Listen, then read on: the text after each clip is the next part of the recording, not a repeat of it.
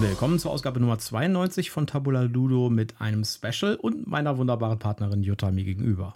Ja, hallo, schön, dass ihr wieder dabei seid. Mir gegenüber sitzt wie immer der entzückend lichernde Michael. Ja, wir waren on Tour sozusagen. Wir waren das letzte Wochenende in Wien. Ja, wir sind zurück. Wir sind zurück. Wir haben es tatsächlich trotz der Deutschen Bahn zurückgeschafft. Ja, die hat uns auf dem Rückweg dann doch wieder was abverlangt, aber Ja. es ging noch. Also wir hatten ja nur eine Stunde Verspätung, das war ja noch okay. Ja, Naja, äh, wir waren in Berlin, aber nicht grundlos sozusagen. in Wien. In Berlin sind wir erst noch. ich- in Berlin nächste Wochenende. Ich, in Berlin sind wir nächstes Also Wochenende. übernächstes übernächstes.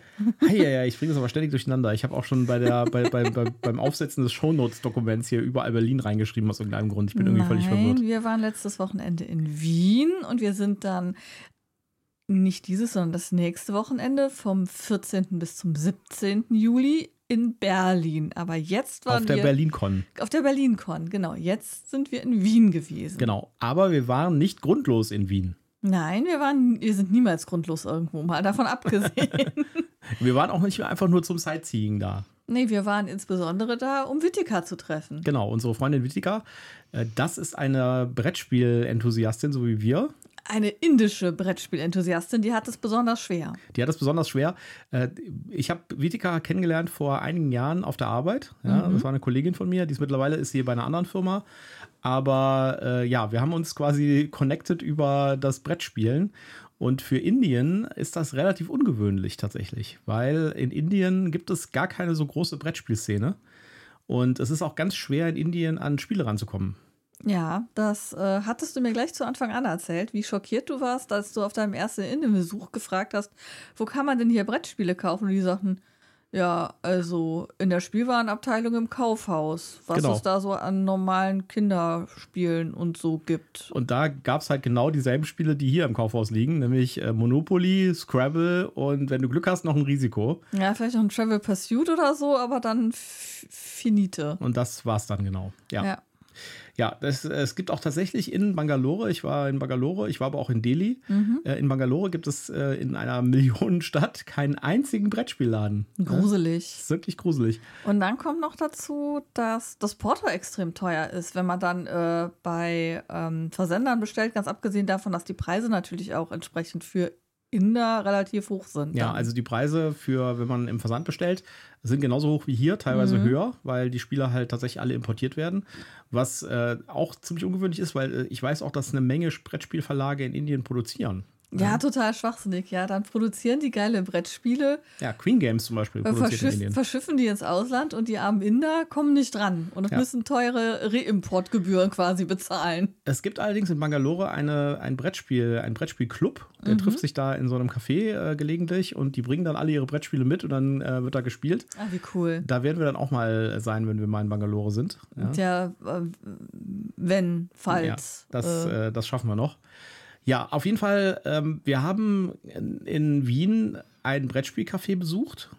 Ja, und Mhm. Ja. Äh, wir haben uns dort mit Vitika kurz unterhalten über äh, die Brettspielszene in Indien. Da wird sie gleich was zu sagen. Und äh, dann haben wir auch noch ein bisschen was gespielt. Wir haben unter anderem Shin gespielt und wir machen da auch ein kleines Review zu. Und jetzt werdet ihr euch fragen, habt ihr das nicht schon mal reviewed? Und dann sage ich euch, ja, das haben wir schon mal reviewed und ich habe es auch vergessen. Ich nicht. Ich habe die ganze Zeit gedacht, hm, ich meine, wir hätten schon, ich guck mal in unsere schlaue Liste und da war es dann auch. Da wir aber das Ganze mit Vitika zusammen reviewed haben, Ja, und wir auch ihre Meinung dazu halt auch hören wollten und es dann blöd fanden, sie das bewerten zu lassen und wir sagen nichts. lassen wir das einfach alles mal drin jetzt. Ja, Genau. Und äh, ja, das Ganze ist in Englisch und äh, wir äh, lassen das auch so in Englisch jetzt drin. Also train your English skills. Es ist nicht so schwierig. Ansonsten könnt ihr auch zum Ende der Episode springen. Da werden wir noch mal was, ein bisschen was erzählen über das Brot und Spiele. Und also über das Brettspielcafé, Café, wo wir waren. Und äh, dann mh, verabschieden wir uns noch. Und das machen wir natürlich auch in Deutsch. Genau, dann müsst ihr ein bisschen skippen, wenn ihr das, Eng das, das des Englischen nicht mächtig seid. Genau. Und dann wünsche ich viel Spaß damit. Genau. Willkommen in Wien. Wir sind jetzt im Brot und Spiele. Das ist ein Spielecafé hier in Wien. Und wir haben jetzt hier gerade einen schönen Spielabend gemacht. Wir haben zuerst Shin gespielt und dann haben wir Ticket to Ride gespielt, Zug um Zug. Und mal gucken, was wir noch so finden. Ja. Ja, wir sind hier äh, am Tisch mit, äh, also diesmal ist nicht nur Jutta hier, sondern diesmal haben wir noch jemand anderen am Tisch, deswegen werden wir gleich auf Englisch wechseln, nämlich wir haben hier Vitika. So, Vitika, maybe you could introduce yourself Okay. Um, I am a product designer and I am from Bangalore, India. Um, Michael and I, we worked on a game together for the Intelliger Foundation, uh, and before that, I did my master's in toy and game design, but I think I only ended up making two games. Um, and yeah, during the pandemic, what kept me, I think, sane was playing a lot of games every weekend with both Michael and Gita. and Yeah, we found it very helpful as yeah. well. and we relived that that experience today. Okay, cool. So, um, can you describe a bit the, uh, the, the the board game scene in India? Because it's like a, it's a bit it's a bit strange, I guess, right? Yeah. So, Um, so when I had graduated back in 2015, uh, and when I started to take interest in board games, um, it was really hard to find something around me, uh, both in Ahmedabad and Bangalore. But slowly, I mean, while I was living in Bangalore, I saw many um, board game groups come up, and I would say today, the scene is really good, and especially in Bangalore, Mumbai, Delhi. there are so many different um, board game groups which are very active, and um, they're doing really good. They have a lot of members. Um, yeah, and people are getting more and more enthusiastic about board games in general in India. I mean, you you have a, I mean, you have a bit of experience with the European board game scene right now, right? Yeah. So, is there any difference there between the European scene and the, the Indian scene? So, is there some, for example, are there a typical type of board game that Indian gamers play more often than than others? Um, as far as I can tell, there are some Euro games which are which have like a strong hold on the Indian gamers. Catan being one. Okay. that, that that's played a lot, um, and they're slowly getting introduced to um, more and more games. But one thing that, I mean, because their access to new games is restricted Okay. um, because uh, of availability, Mm. um, it makes it really difficult for them to like get their hands on what's latest in the market. So yeah, if some friends is uh, friends are traveling from outside and they're able to carry a few games, um, that's how people usually get introduced to new ones. Yeah, and that is also something that I noticed when I was in India. Um, there are no real game shops, right? So Bangalore has. Um, when I was there, there wasn't a dedicated game shop. There were like um, uh, toy shops that had Yeah. some games, but uh, there wasn't like it's, it's, a, it's, a, it's a city with many millions of people, and there was no game shop. So that was a bit uh, interesting to me. Yeah, and um, I mean one source that works fine, not really well, is Amazon, of course. But the prices, um, they are. I mean, I think they're twice of what of the price that you would get here in Europe. So I think that's not fair. Yeah, Yeah, that sounds really hard. it is. It is. yeah. Okay, and yeah. Okay, and um, are there um, typical Indian board games that come? Uh, we, we found out that our German Mensch ärger dich nicht was based on your Indian Pachisi. Yeah. Are there some more games like Pachisi that are older than the new board games that are regularly played in India? Uh, I'm able to think of a game. I mean that the wooden board that has a lot of round dish slot that are played with seeds.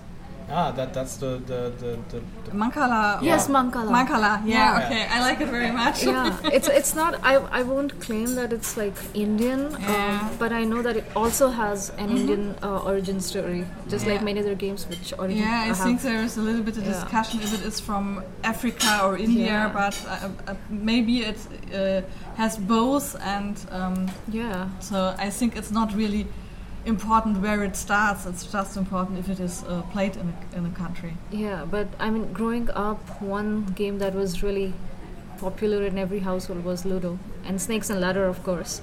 Okay. Um, and I'm not sure like how much they are played, especially because kids are so much actively using gadgets these days. So not, they're not really uh, relying on Ludo or Sticks of Ladders for entertainment for sure. yeah. okay. So I don't know if you know that, um, but uh, is there some I mean, the, the, the, the gaming scene, looks to me that the gaming scene in, in, in India is just emerging. Right? So is that the same with other forms of gaming, like computer games, for example? Or is that uh, something, or is that completely disconnected from that? Um, I think I'm a I'm not the right person to comment on that because I have not. I don't That's have okay. friends that play a lot of games. Um, yeah. Okay. Cool. Uh, yeah. So then I think we come to the actual game we played. We want to re- make a decision. Yes. Um, so we played Qin tonight for a few uh, a few times. Um, Qin is uh, a, a somewhat old game. It was published by Pegasus Yeah, right. uh, back in the I think it was in the 2010s or something. Um, let me see what what does what game did you say? When was it published? yeah, It's I, in, right beside the name there. okay, 2012. 2012. Yes, I think it's out of print, but uh, it's one of my, uh, my my most favorite games actually that I own. Yeah. And they had And we were very happy that they have it here yeah in they the had store. it here in the store Yeah. uh, in the in the, in the cafe. cafe. So uh, we played that. So let's just elaborate a bit on the on the mechanic there. So you have a grid with horizontal and vertical, so like uh, a Yeah. square grid, right? And um, there are colors um, on there on the Yeah, grid. red, blue, and yellow. red, blue, and yellow. Yes, and um, you get domino-like tiles, right? Yeah. And now those tiles always have um, two colors or one color. Yeah, both So- fields with the same color. So it might be two yellow fields, or one blue, one red, one uh, yellow, red. So any combination, right? Yeah. And you have a hand of three tiles, and every time you are on your turn, you are putting one tile down. And on the other hand, you have the pagodas, the small Yes. plastic. So tiles. if you put tiles down, um, and you have you always have to connect your new tile to one of the color tiles that are always there.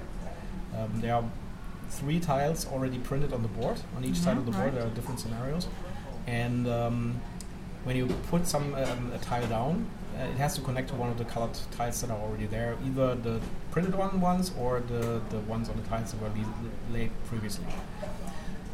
Um, if you manage to construct um, a field that has two or more connected tiles, like two blue, two Yeah. red, two yellow, then you're putting one pagoda on the field. The pagoda is like a plastic pagoda, right? Right. And you have 19 of those. Every player has 19 of those. Um, and uh, the goal of the game is to get rid of all your pagodas. So to put all your pagodas on, on the board. As soon as someone reaches that goal, the game is immediately over. Right. So, um, plus, there's one other thing. Uh, there are villages on the board uh, that are neutral, and you can connect them to your domino stones, more or less, right? To one of the, your provinces, it's called provinces, so your, your two or la- larger areas of the same color that are owned by you, uh, put with your pagoda. And if you do that, you are also owning that village, and you are getting an additional pagoda on that village. So this is another form of getting rid of your pagodas. Right? Right. So you're putting your tiles down, and um, yeah, the first player that gets rid of all the Pagodas. pagodas wins the game. Right. So this sounds pretty easy. It is pretty easy. Yeah, it's but it's, so strategic. strategic. Yeah, Yeah. it's hard, it's, really it's hard. Like, it's like dominoes on steroids, right? So um, yeah, what do you think? I think it gets really complex really soon. Yeah, First three rounds are fine, especially with three players, and then it becomes really intense. yeah. It's, it starts pretty easy. So the first few rounds, everyone like constructs on their side of the board something, and you, right? you, you, you uh, probably think, where might be come the fun? Yeah. That feels a little bit easy, too Yeah, easy. too and easy. then, then you realize, oh my god, that become complex really Yeah. fast. And It maybe gives me one point, gives the other person two more points. yes, and that, that's the, the thing. So uh, every time you're laying down a tile, um, from the middle of the game, more or less, you have to always keep uh, track, or you have to keep in mind that it can benefit you, but it could also benefit others, right? And at the same time, you have to seek opportunities. So if there is one a single colored tile on the board, for example, that someone else has laid because he just needed the other side of that tile, Right? right? And uh, you could probably reuse that and uh, add one of your tiles to that, and then uh, create a new um, province and put a new pagoda on it.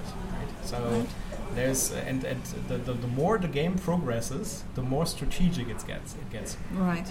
and plus the game's not that long, right? So it's like 30 minutes something in that area, right? So another uh, maybe even quicker, and um, so it's it's a really awesome game. It's by Rainer Knizia, uh, who did a lot of games, Yeah, right. right? And um, all of his games are being called uh, mathematically co- um, complex or mathematically perfect. And I think that's also true for Qin. It's it, it doesn't look that much from the outside, but if you play it, it's really strategic. And I think that's one of the reasons we come into that because uh, that made that game not that great of a success back then. So it might was- be. Yeah. yeah. So should we take a look to the figures? Uh, yeah, let, let's talk about the, the, the let, let's talk first about the um, the the success and why I don't think it. Uh, so why, why I think it was the, the problem was the gameplay, right? Okay. So it wasn't a great success back in 2012. Um, they published another board that uh, had a few uh, that had two new scenarios on the front and the back, right? Mm-hmm. Uh, the, the original board game has also two scenarios, one on the front, one on the back, and the back has um, additional water fields that Yeah. can be built over, so you have like a bit more like strategic um, field there. Uh, so the and and that's my resume of that game, right? Um, it is too complex for a family game, and Yeah, it's and it it's too be. easy for an expert game. But it hits for me. It hits the sweet spot right between. Yeah. And, and this is a really good game to start a group or to end a group, just to have a small thing that is not too hard but not too easy. Yeah, I, I think for our group here, this is the perfect game, right? Because Okay. it's easy to explain. It's still very strategic. It, it falls into more like the expert game range, uh, but it has rules that are more like a family game. Yeah. Um, but I think that is one of the reasons why it has hindered the success. yeah. Because there is like it's too complex for a family game, and it's too less complex for an expert game. And may, maybe there would be a, um, a good opportunity to have uh, to have an expansion that adds like events or something that makes it more complex. Yeah, might be. Yeah. So what do you think of the game? I really enjoy all kinds of uh, tile laying game anyway. So this was something I, I I really had fun. I, I find it very hard to believe that it did not succeed. yeah, me too. Yeah. Yeah, so I, yeah, the the, the, the problem is that tile laying games uh, seems not to be resonate with uh, some of the audience. That is another problem. We see that on our um, listeners, right? Yeah, Every time right. we are talking about a tile laying game like this one, Mm-hmm. our listeners go down. Yeah, yeah, and now we have another problem with this. Uh, Yeah, it's in English. It's in English, no. Um, we already make Qin in the f- f- in our season 27. We already talk about Qin. Oh, we already have. We already have, but now we talk again, and, and now I'm really interested in what your pointing later is because I want to check up if it is the same. really? I really Really? forgot that. yeah, you are so uh, sure that we didn't do that that I say, okay, let's do that. And now I think, I think we talk about it, and I check our list, and yes, we talk about okay, it. then uh, see that as a, as the, the Vienna. The episode, Vienna where special we have our with, special a- guest with, here. with, a with an extra But, meaning. but I mean, we have some one difference. Uh, Yeah. Veethika will give their uh, will give her a rating. yeah, Right? Okay. her own So rating, right? between one and ten. Yeah, so um, just make the figures. Yes. Um, it's for two or four, uh, two up to four players. Um, the best, says the community, is two. Playing time is 30 minutes. Age is 80, uh, 8 and yeah. more. Yeah, that works. And um, the ranking on Board Game Arena at the moment is 6.8. Whereas uh, I found it too low. Yeah, really, that's really, too low. Yeah. So the good games usually start at seven point five. I'd say. Yeah. Right. I would give that game clear seven point eight. Okay. What did I get before? You gave the game 8.3. Oh, okay. Oh no, no, wait, wait, wait, wait. That was my ranking. You gave a 9.0. Oh, Whoa. I You're mean, not I- in a good mood today. yeah, I'm not in a good mood today. probably. okay, so, so th- this is this is how consistent I am. Yeah. Uh, I, I stay with the 8.3. Okay. okay. I think eight is a 8 is a Decent good one, yeah. Yeah. Okay. yeah, it's it's it's, uh, it's really shame that this uh, game is out of print and you will have trouble getting it. Um, but Michael maybe, really love it, and yeah, I, uh, I may- too. Maybe you can get it somewhere on the on the second market. Yeah. If there's Um, someone else that don't want his, please sell it to Yeah. someone who are interested And in i if you if you can get it, there's uh, there's an additional um, board that has uh, uh, two new scenarios that's also available or was available at that time, and there was an app available for iOS. Okay. I'm not sure if that's available anymore um, because that uh, usually apps are going out of print as well when the developer is not updating them anymore. Um, so, but there was an app available, and actually at that time I talked to the, the publisher about porting that to Android. And Okay. They responded a few times, and uh, we had some exchange, and then they never responded back at some point. Maybe because they s- didn't sell enough of the iOS version, right? So yeah, yeah, th- this would be a perfect game for Pegasus to republish, in my opinion. Like maybe in a smaller form factor, like in a in a small box or something. Um, I make a small check in the iOS App Store. I don't think it's not already it's not Yeah, I- available I, anymore. thought about that. Yeah. Cool. Okay. Okay. I guess I guess we have it. Thank you very much to our special guest. Yeah, and It was we We My really enjoy it. yeah, we will definitely come to uh, to Bangalore uh, Yeah. in the future, and then we're doing some more exploration. Maybe we get to the Bangalore board game uh, group. Yeah, uh, For an definitely. evening. yeah. Right. Okay. Cool. Thanks, Vitika. Okay. Thank you. Da sind wir wieder zurück im Studio und wieder zurück zu, in unserem Trautenheim hier, zurück in Bonn und Zurück ins Deutsche. zurück ins Deutsche, genau. Ja, das Brot und Spiele war klein, aber fein, muss ich sagen. Ja, war richtig äh, urig, gemütlich. Ja. Die Brettspielauswahl war nicht riesig, Nee. aber war schon gut sortiert.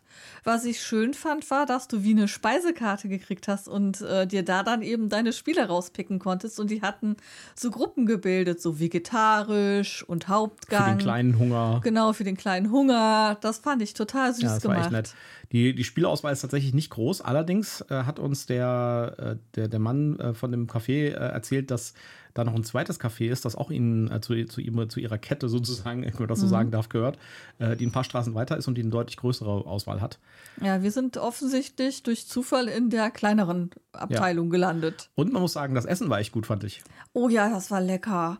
Da habe ich ja wieder richtig Lust gekriegt, hier so überbackene Baguettes mir selber zu machen. Genau, also da gab es so überbackene Baguettes mit einem richtig schönen, netten Belag und mit Käse drüber und sowas. Und handgemacht, ja nicht hier diese Fertigdinger, die du irgendwie aus deinem Tiefkühler kaufst, sondern wirklich selber handbelegt. Ja, Vitika, Frisch gemacht. Vitika hatte Chili con Carne, das war auch anscheinend ganz gut. Das war auch eine echt große Menge. Ja, das war Ja. eine große äh, Schüssel, also so, so, so, eine, ähm, so eine Suppenschüssel, so, so ein, so ein Tonkrug. Ja, und das finde ich eigentlich auch immer wichtig für so ein Brettspielcafé, ja, weil ich will, wenn ich da hingehe, dann bin ich da relativ lange und dann will ich auch irgendwie nicht nur Chips essen, sondern ich will Ja. auch vielleicht mal was echtes essen. Das hat da leider das Fabelhaft ja nicht so richtig hinbekommen hier in Bonn, Genau. ähm, solange es noch da war. Das, da gab es halt nur Chips und Gummibärchen. Das war irgendwie am Ende ein bisschen traurig irgendwie. Naja, Ja, ich muss gestehen, dass ich beim Brot und Spiele die Auswahl an den Knabbersachen dann wiederum ein bisschen schmal fand. ja. Die hatten halt, äh, also Gummibärchen hatten es zum Beispiel gar nicht. Ähm, Es gab, glaube ich, Chips. es gab Chips, genau.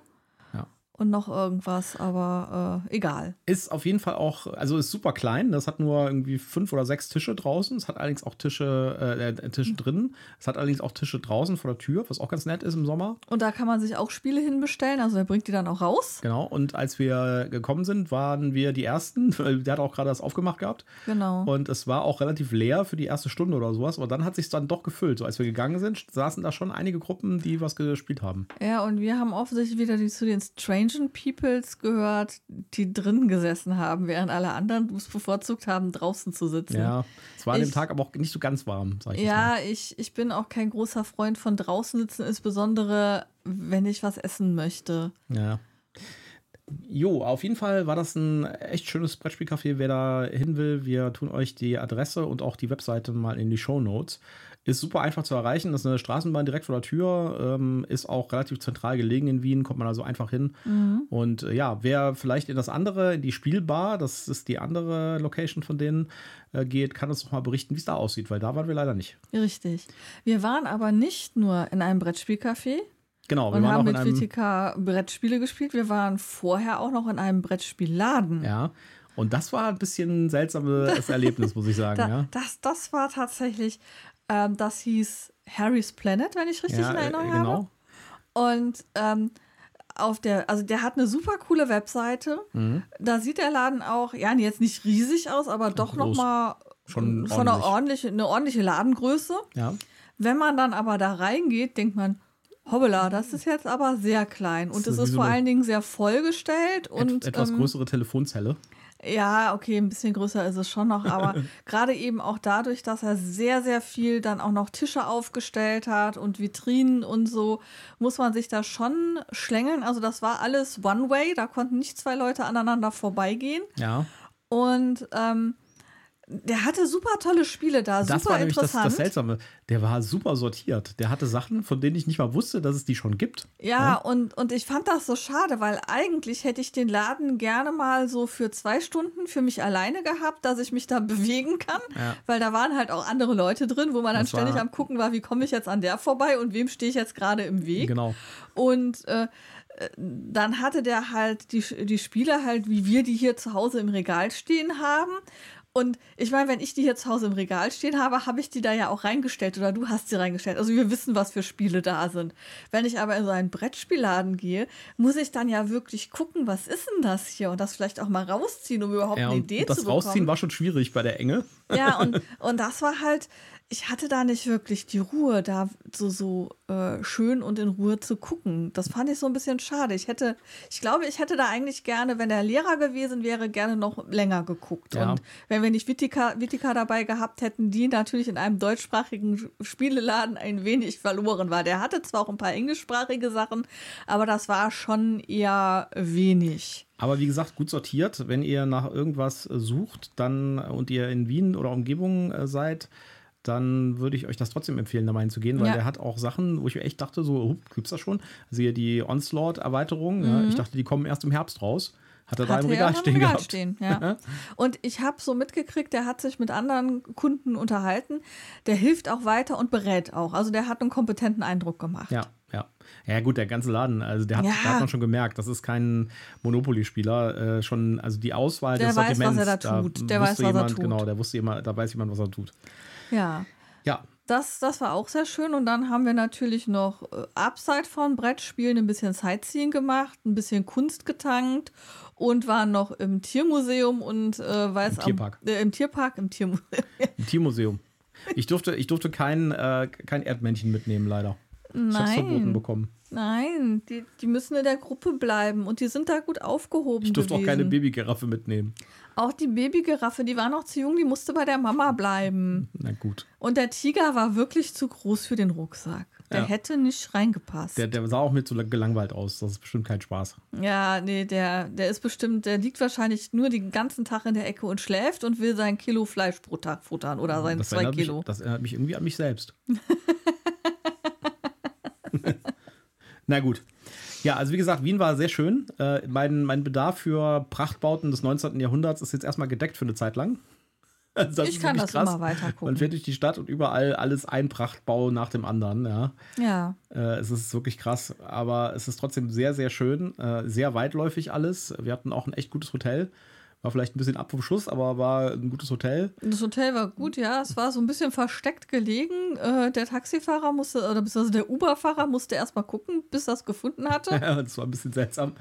Ja, und ansonsten, Infrastruktur war super. Ne? Wir hatten Ja. überall Netz und so. Es war, äh, also äh, man hat richtig gemerkt, ähm, wenn man in der Bahn saß, so, ups, jetzt haben wir gerade die Grenze überfahren nach Deutschland, das Netz ist weg. Ja, äh, was man aber auch dazu sagen muss, ähm, wir sind jetzt äh, krösusmäßig, wie wir unterwegs waren, immer mit Uber, Uber gefahren. Ähm, aber ich weiß von einem anderen Aufenthalt in Wien, dass die ein super gutes Straßenbahnnetz haben. Man muss sich da ein bisschen reinfuchsen, damit man weiß, mit welcher Linie man wohin kommt. Aber äh, da kommst du eigentlich auch super gut überall hin. Ähm, und das ist, glaube ich, auch gar nicht so teuer. Und ähm, die Wittika hatte ja zum Beispiel so ein 72-Stunden-Ticket, wo sie drei Tage lang kreuz und quer durch ganz Wien mit der, mit der Bahn fahren konnte. Das ist auch eine gute Möglichkeit. Also wer da aufs Geld gucken möchte, äh, kann da sich auch super gut mit der Bahn durch Wien bewegen. Ja, äh, dann würde ich sagen, haben wir es für heute. Nee, noch ein Noch letzter nicht? Aufruf. Diese Folge hört ihr jetzt, also die erscheint am Samstag. Genau. Also in der Zukunft. Wir sind gerade am Donnerstagabend, die erscheint am Samstag. Und dann in einer Woche könnt ihr uns in Berlin auf dem BerlinCon treffen. Da sind Genau. wir da.